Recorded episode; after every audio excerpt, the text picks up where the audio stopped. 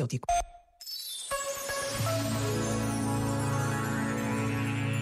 Contou um dia Madre Teresa de Calcutá esta história. Recentemente um homem veio ter comigo na rua e perguntou-me: "A senhora é a Madre Teresa?" E eu respondi: "Sou." Então ele disse-me: "Por favor, manda alguém em minha casa. A minha mulher está meio louca e eu estou meio cego, mas ansiamos ambos por ouvir o som amável de uma voz humana.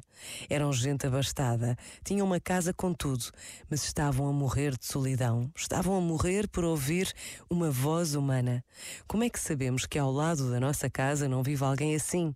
Sabemos quem são as pessoas, onde estão elas. Vamos à procura delas e quando as encontrarmos, amemo-las. Depois, quando as amarmos, havemos de as servir. Este momento está disponível em podcast no site e na app da RGF.